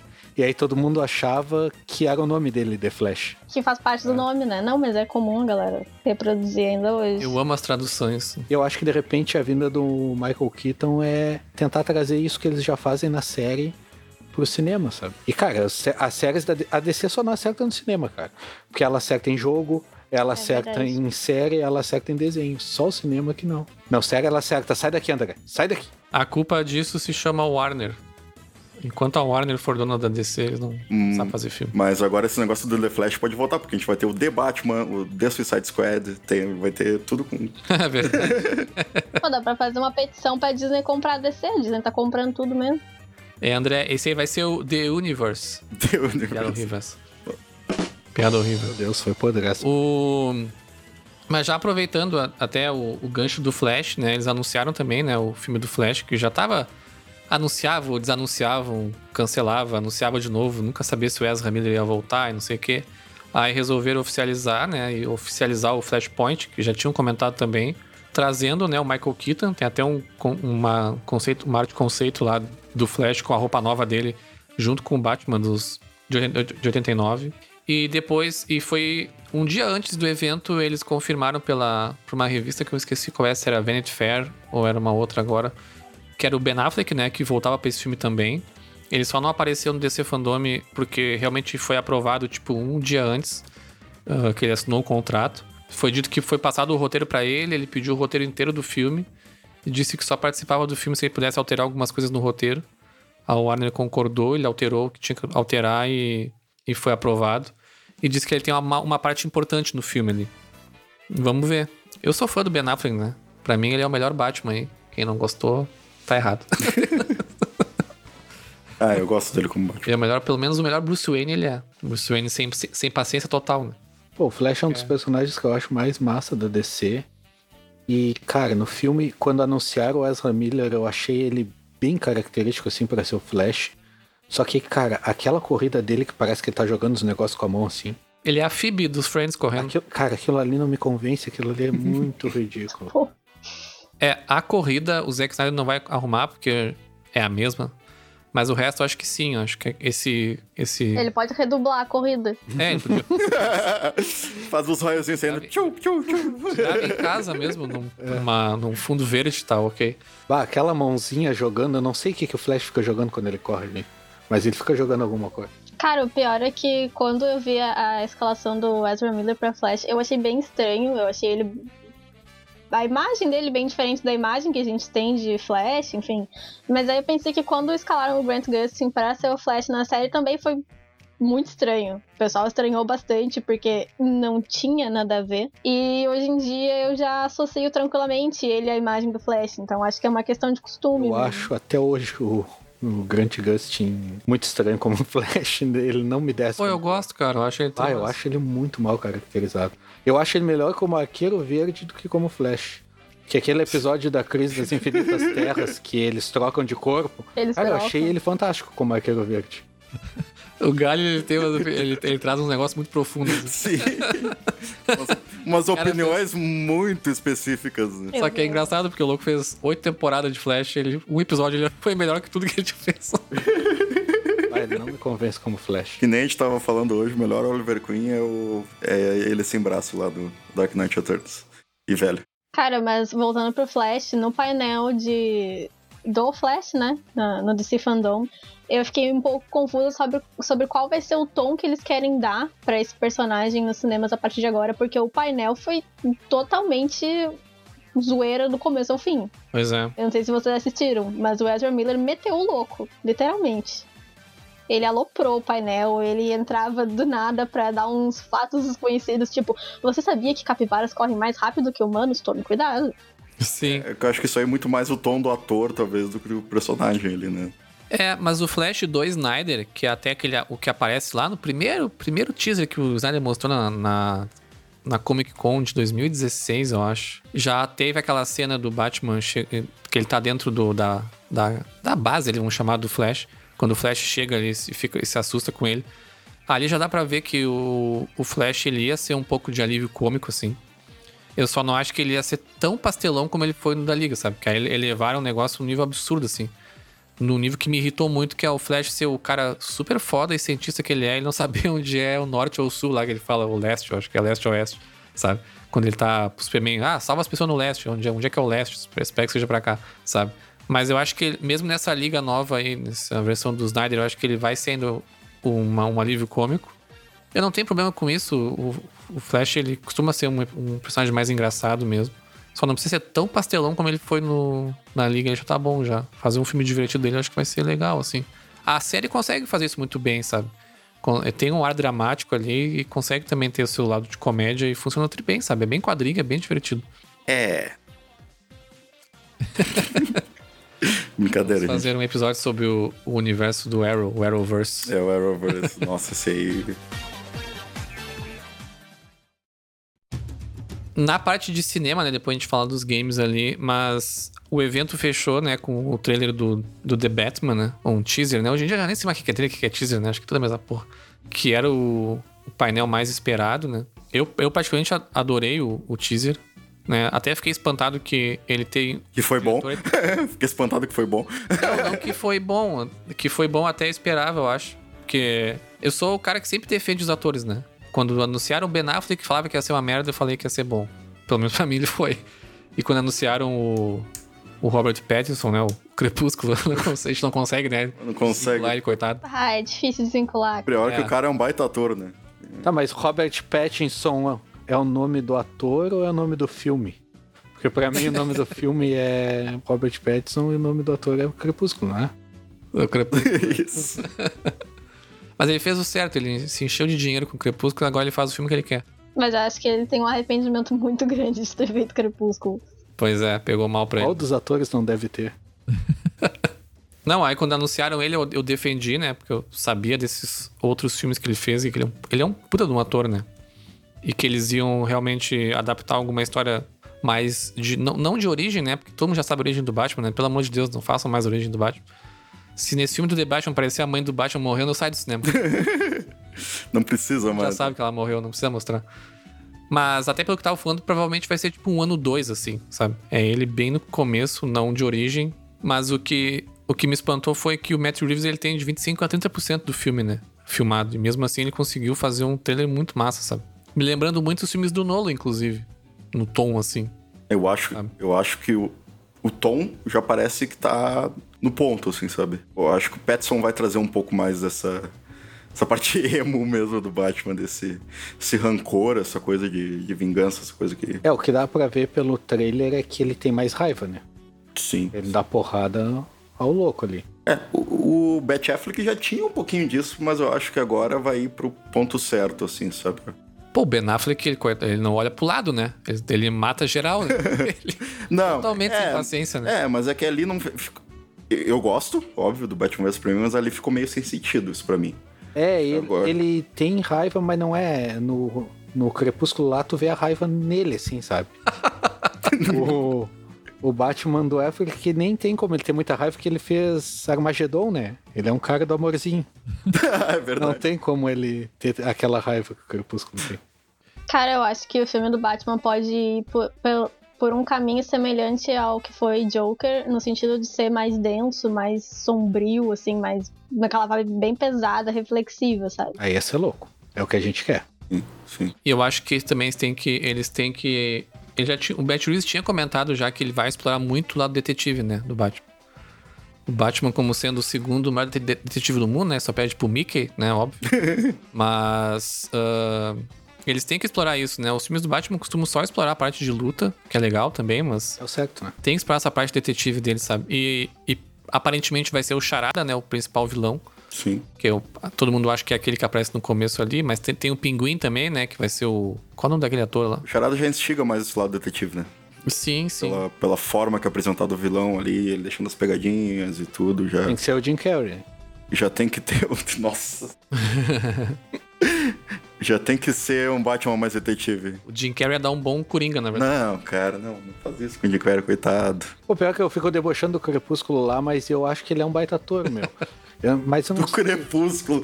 O nome dele é Robert Pattinson, cara, pra começar. É, eu não sei, eu não sei, eu não comprei ele muito como Batman ainda. Vamos ver. Ele é um puta ator. Cara, eu achei, pelo trailer, teaser, whatever, eu achei estranho ele como Bruce. É, isso ficou meio. Exato, estranho, ficou matasse meio- a charada. Meio jovial Na demais. caracterização como Batman ficou ok, legal, mas como Bruce eu achei um pouco. É, aquele estranho. cabelinho dele, pá, não me convenceu. A parte de luta, cara, eu olho todos os filmes do Batman parece que todos é o mesmo, assim, na parte de luta. Não sei se é porque, por causa do pescoço dele que não mexe, ó, sei lá. Mas as coreografias, pra mim, de todos os filmes são. Pelo menos, não é, né? Olha aí o pescoço de novo. Olha aí. Podia ter botado o Andrew Garfield como Batman, olha aí. Cara, Pelo menos não é que nem o Michael Keaton lá. Michael Keaton é muito engraçado. é massa do filme do Michael Keaton que ninguém sabe quem é o Batman, mas quando liga o bate-sinal dá na sala dele. Sim. Fora que ele é baixinho, né? Dá na sala dele, é ótimo, né? Sim, ele tá sentado na sala assim, o bate-sinal ilumina ele, assim. tipo, Tipo a mansão do. vamos apontar pra casa do Bruce Wayne aqui pra. Pelo menos o o Jim Gordon sabe, então, né? Coitado do Bruce Wayne, toda vez que ele chama o Batman, acorda ele. The Batman, eu acho que ainda vai. Eu acho que ele tem, tem chances de ser aquele- esses filmes polarizados da DC, assim. Tem que esperar pra ver agora, né? Tem muito pouca coisa, né? Tem o, o Pinguim, né? Aparece de relance ali. Cheio de maquiagem, né? O Colin Farrell, o ator. Sim. O Colin Farrell. O- o- Nada a ver com ele, assim, estilo de maquiagem. O ator que faz o Jim Gordon nesse novo, ele disse que ele não reconheceu o Colin Farrell na, no, no set. Eu não sabia que era o Colin Farrell, por causa da maquiagem. Sim. Achei massa que o, Jim- o Gordon é, é- vai ser caracterizado como negro no filme, né? Achei legal isso. É, aquele ator eu gosto dele, eu já vi ele em algum filme que eu não me lembro, mas eu gosto dele Sim, como sim. ator. Embora eu vou continuar a viúva do, do Gordon, do Snyder lá, que é o, o ator. Como é o nome daquele ator lá? O- Gary Oldman. Gary Oldman. Ah, mas todo mundo é viúva do Gary Oldman em tudo que é filme, né? Que ele é foda demais.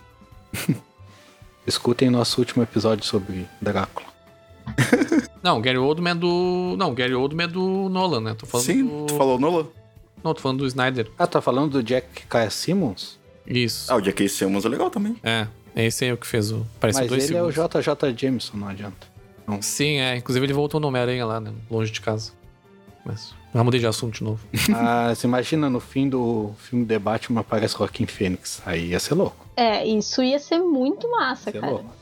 Porque já que os dois estão nessa vibe de linha alternativa, que não se conecta com o resto e tal, ia ser muito legal que eles se conectassem. Cara, eles já fizeram tudo que é tipo do Batman que pode. Se eles não acertarem, eles não acertam mais. Eles já sabem o que funciona e o que que não funciona. Pois é. Ah, sei lá, é... Tipo, mamilo gostaria- na, na roupa não funciona. Batca- gostaria- Batcard não funciona. Eu acho que combina, eu gostaria do Joaquim Fênix nesse universo, mas eu tenho tanto medo de dar merda que eu prefiro que deixem lá. Deixa o Joker Não, mas deixa só no fim. Só no fim, não precisa fazer um filme depois. É. Só deixa no fim. Não precisa Pois ter é, um pra não filme. ter aquele mesmo erro que a DC já fez em vários filmes de vários plots e aí fica tudo atropelado e não dá tempo. Podia ser tipo, sei lá, um pós-crédito que dá a entender que relaciona ele, sabe? Alguma. Tipo assim, é, por exemplo, aquele pós-créditos que o Nick Fury tá com o Pager e tem o símbolo da Capitã Marvel. Ela não apareceu, ela não foi parte do filme, ela não interfere no plot, mas todo mundo entendeu que, bom, ela tá conectada. O próprio Thanos, né? O Thanos foi construído só em cenas pós-créditos nos primeiros filmes. Depois que. Nem precisa, só, só o Bruce passar na frente de uma TV e tá passando o, do- o programa aquele que o Coringa participou alguma Sim. O De Niro, né? O Coringa, ele funciona muito como um filme sozinho, assim, sabe? Embora eu tenha certeza que aquele filme não era Coringa porra nenhuma, né? Que eles mudaram no meio do caminho, enfiaram goela abaixo aquele... O, Será? os- o, a Marta e o cara morrendo pela trilésima vez. Não, com certeza não era, cara. Não era. Era um filme de um palhaço normal e botaram o nome do Coringa. Mas funcionou, eu adoro Não, o eu filme, acho que eles já anunciaram que era Coringa antes de Já começar. anunciaram, cara, já- antes de começar a gravar não e lembro. tudo. com- Não, acho que talvez antes, assim, tipo, pré-produção, assim, alguma coisa. Mas de qualquer forma, eu acho que aquele filme funciona muito bem sozinho, assim. Mas como eles deram a, a deixa do Batman ali no final, né? Dá pra. É, mas Logan volta, funciona muito bem como filme sozinho e não é por isso que não tem trilhões de filme com Wolverine. Eu acho que não influencia muito. Não, mas não, mas não é isso que eu quis dizer. Eu quis dizer de trazer o Batman no mesmo universo do, do Joaquin Phoenix lutando. Eu não vejo aquele Coringa lutando contra o Batman. Pois é. Eu não vejo nenhum Batman se encaixando naquele universo ali, sabe? Mas aí é que tá. Se o Batman vai ser mais detetive, um Coringa assim até faz mais sentido, não é? Não, até sim, mas naquele. Eu não sei. Aquele universo que eles criaram ali do, do Coringa, eu não me imagino um cara vestido de morcego ali, sabe? Mas posso estar. Eu até imagino um errado. cara vestido de morcego, eu não imagino um cara que parece um pinguim. Aí sim. É, mas até que o Colin Farrell não tá parecendo um pinguim, ele só tá um. Ah, é que eles mostraram o início, pode ser que tenha uma evolução do, do vilão ali, né? Só deixar um PS aqui, o Pinguim é muito bem representado na série de Gotham. Ah, começou. O melhor é o Danny, é o Danny DeVito, né? O Coringa. É o Danny DeVito. É o Danny DeVito. É o Danny DeVito, é no, no Batman Returns lá. Tá, e o Returns é o que tem o Dr. Freeze? Não, não, esse é o Ah, quarto. Porque senão ia ser a dobradinha do, do, do filme lá do Schwarzenegger e o DeVito, aquele que, que eles são irmãos São gêmeos. os dois do Tim Burton, é o primeiro e o Returns. Aí depois o terceiro é o Forever, que é do Schumacher. Mas, aí, mas todos os quatro são o mesmo Batman, né? São os continuação. Mas só dois são do Tim Burton. Não, porque se tivesse os Aí dois eu- no mesmo, ia ser a mesma dobradinha do filme lá. Do... É o terceiro com Val Kilmer, é o pior filme e o com melhor trilha sonora. E aí. Não, o pior é o Batman Robin. Todos são Não. Cara, Batman e Robin é muito bom. Ah, tá, pelo amor de Deus. Todos são ruins. Até o George Clooney pede desculpa que fez o filme. o- Na época, na época deveria ser legal, mas eu nem tava vivo na época. Então, Não, não foi. Tanto é que matou a franquia, né? Eles foram fazer. Eles foram, Tão bom, é, matou a franquia. é, eles foram fazer Batman Begins depois, quase 10 Sim, anos sim. depois, sabe? Mas é a melhor representação do Bane que já fizeram até hoje. nossa. Mas a melhor coisa que o George Clooney fez foi. A melhor coisa que esse Batman e Robin trouxe, né, de ter dado errado, foi eles não terem ido pra frente com o filme do Superman, que ia ser o Nicolas Cage. o Superman. Esse não. Ah, cara, filme Não, com o tem- Nicolas Cage não sei como ser ruim. Meu Deus. Ah, tu, tu já viu ele? Tu já viu Já, ele já. no Superman? Tem a... não tem como ser bom aquilo. Mas enfim. A gente, se... a gente abre uns parênteses aqui nesses Ou papos. muitos parentes.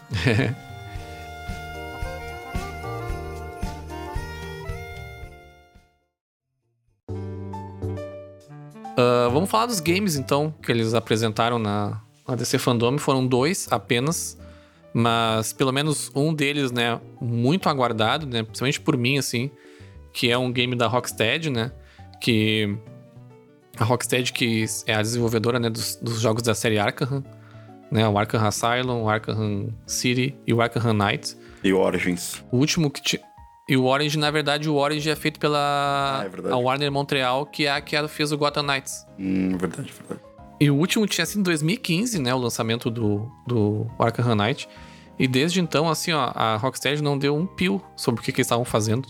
Sabe? É, o que é até estranho, mas hoje em dia as empresas ficarem tanto tempo sem falar, sabe? Tipo, cinco anos é muito tempo. E uma semana antes da, do DC Fandom, eles tinham lançado uma imagem já, que era uma imagem do Superman, assim, com um alvo na cabeça. E dizia. Já dizia Suicide Squad. E aí depois a gente descobriu o nome do jogo, né? Suicide Squad Kill the Justice League. E aí teve um trailer só em CG, não teve nada de gameplay. Mas é mais uma vez aí a DC apostando, né, na, na- no Esquadrão Suicida, né? Ah, já lançando um filme novo e aproveitando para lançar um, um- um game. O jogo vai se passar no mesmo universo dos Batman da série Arkham, que é bem legal. Ah, acho que foi dito que vai ser multiplayer também, cada um pode controlar um dos membros da, do esquadrão. E o objetivo é, E ele vai sair direto pra próxima geração de consoles, né? sim, PlayStation 5 em dois, 2022, inclusive, nem ano que vem, é 2022 só. Ele é bem cara de multiplayer, assim, pelo trailer. De co-op, no caso. Mas eu gostei do tom. Sim, Gostei do tom, gostei de ter o Superman, de envolver a Liga da Justiça, de...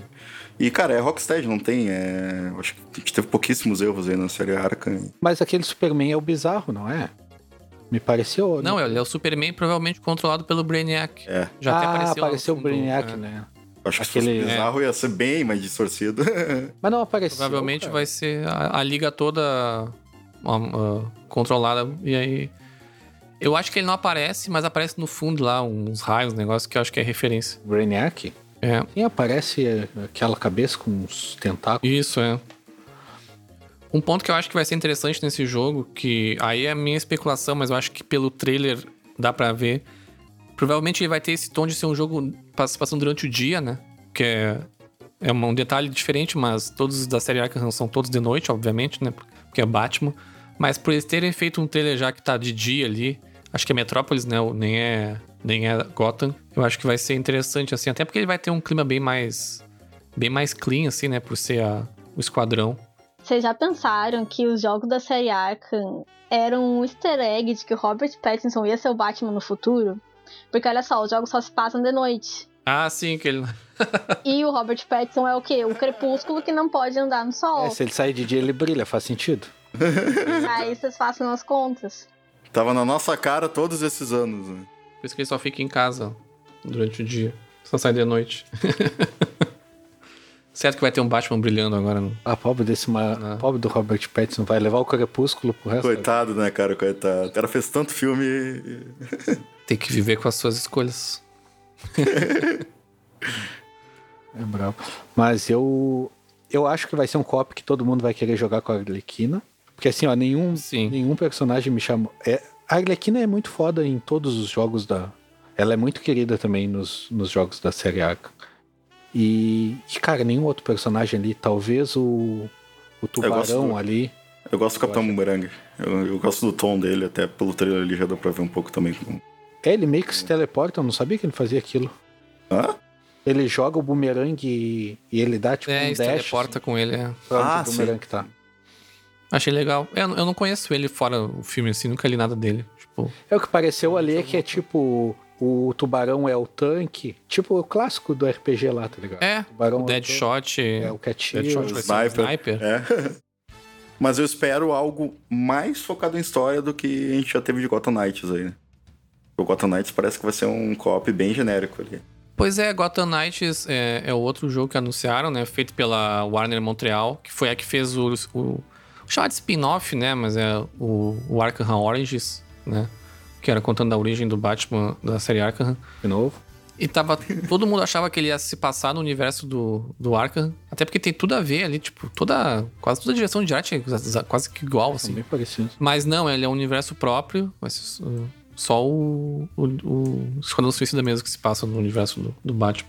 Eu não vi o painel ao vivo do anúncio do Suicide Squad, mas eu vi o de Gotham Knights. E até antes do DC Fandom, eu vi uma galera especulando que talvez eles anunciassem Justice 3 no DC Fandom.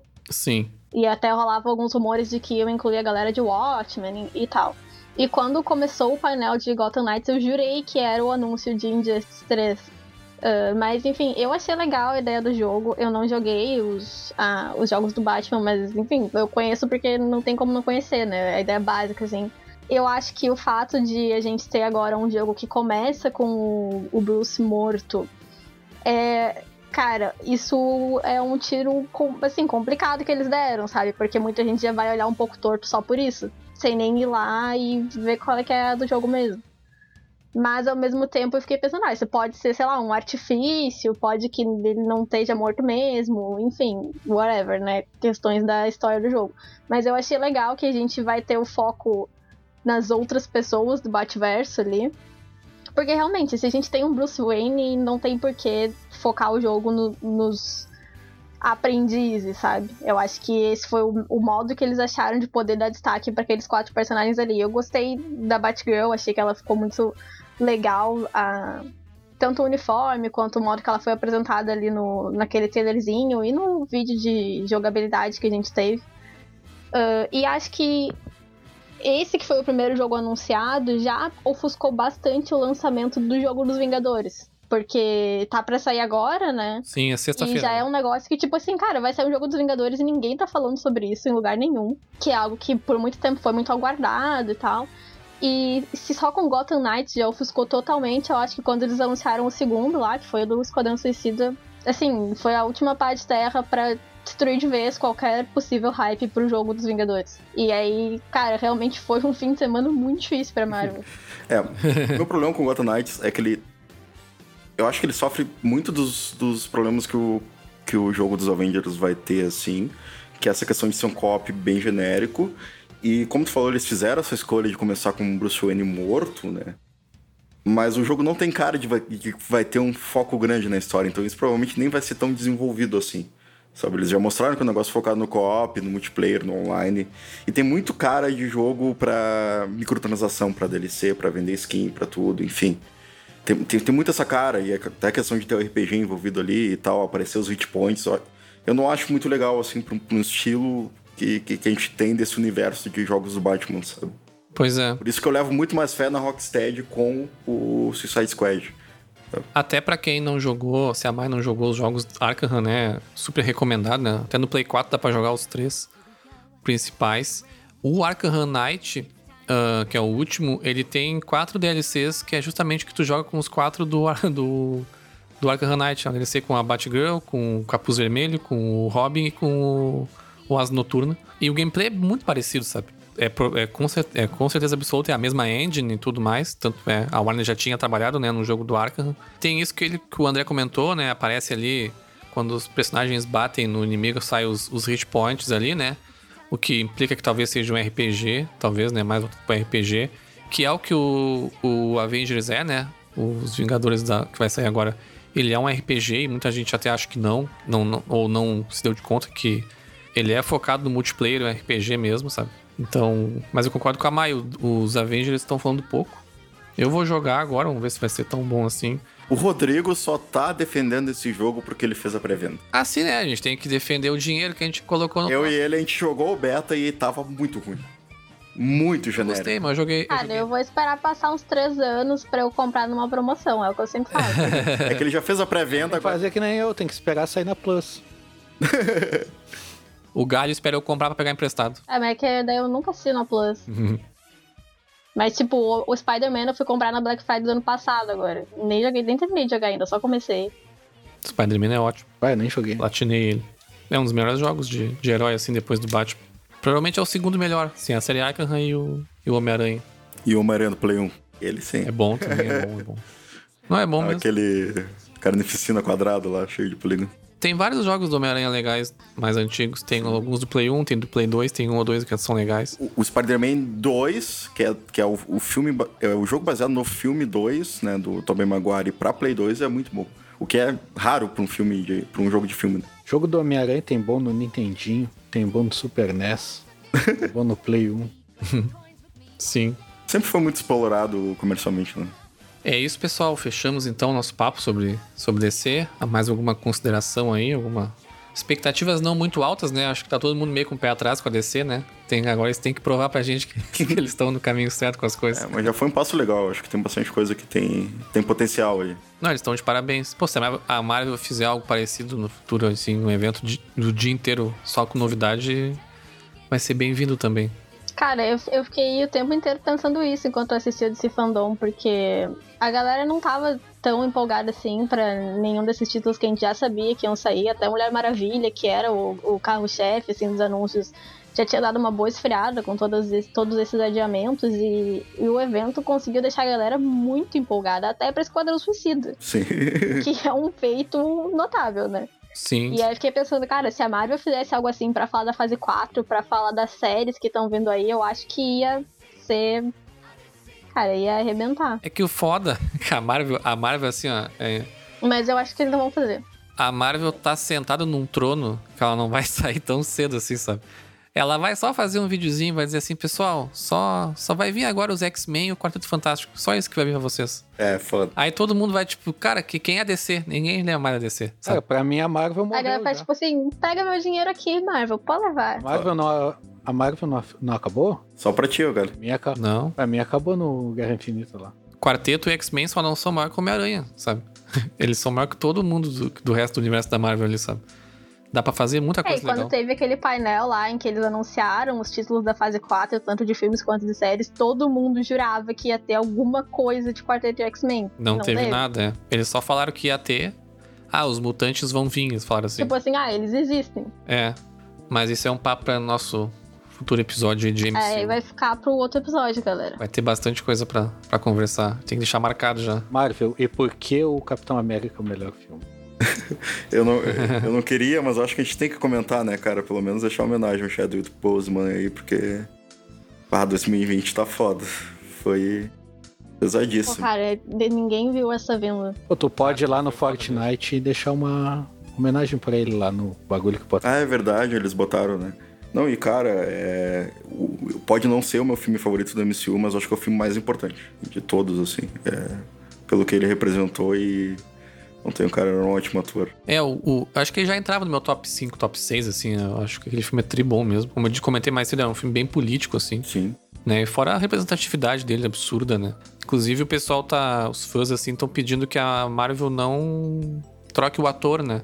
Que faça uma passagem de bastão, assim, de repente, pra Shuri lá, irmã dele, alguma coisa. Ela seja a nova Ah, mas a Shuri não faz muito É, sentido. isso é algo que eu particularmente gostaria de ver. Eu acho que ela sempre desempenhou um papel muito legal ali, mas que, claro, teve pouco espaço nos filmes, até porque quando a gente junta toda aquela galera é difícil ter espaço pra todo mundo. Mas ela é, eu acho que oficialmente, agora falando em termos de quadrinhos, ela já é uma das pessoas muito inteligentes ali. Aliás, no universo cinematográfico, eu acho que ela tá ali nível Tony Stark, em questões de inteligência, enfim. Ela é realmente uma cientista e acho que uma engenheira provavelmente muito competente e seria falando no termo do filme assim seria o, o mais lógico ela assumir aquele posto de comandante de Wakanda ali no, no, local, no lugar do irmão seria algo que eu gostaria de ver É, eu também. Acho que ia ficar bem, bem mais legal do que simplesmente trocar o ator assim. Mas vamos ver aí o que, que vem no, no futuro. Fica aí a nossa, nossa homenagem. Wakanda Forever. Wakanda Forever, com Wakanda certeza. Forever. E eu acho que é isso, pessoal. A gente vai, vai fechando por aqui o nosso papo. Foi, foi bem massa. Obrigado a todo mundo aí que acompanhou a gente pela live. A gente ficou vendo os comentários ali. É legal que já nos comentários já fica polarizado, né? Zack Snyder, Batman aqui, Batman ali. Isso é- é muito bom. Tava rolando um universo todo paralelo nos comentários aqui do pessoal falando Snyder God, Snyder não sei o que, enfim. Sim. Agradecer a Mai novamente. se a gente falou alguma fake news aí vocês fingem que não falamos tá É. às vezes acontece não vou cancelar ninguém tá Isso que a gente só falou de DC. Se a gente falasse Marvel vs DC, tinha bombado o chat. ah não aí não ia sair ninguém inteiro Acabava até o podcast aqui. Esse episódio não tem fim. Agradecer a Mai de novo, Mai. Muito obrigado aí pela participação. Foi bem massa. Espero que tu volte aí no, no futuro para mais episódios. Se quiser de novo aí fazer o teu propaganda aí pro pessoal que tá nos ouvindo. Pô, eu que agradeço o convite. Foi um pouco complicado a gente conciliar os horários para essa primeira participação aqui, mas agora as coisas já estão mais encaminhadas. Então, quando vocês tiverem uma outra ideia aí, só entrar em contato que estar- estarei aqui. Foi muito legal fazer essa conversa. Obrigada de novo pelo convite e quem quiser acompanhar as minhas opiniões que ninguém pediu, eu tô lá no arroba Dinastia no Instagram. Show de bola. Então acho que é isso, pessoal. Até o próximo episódio aí. Tchau.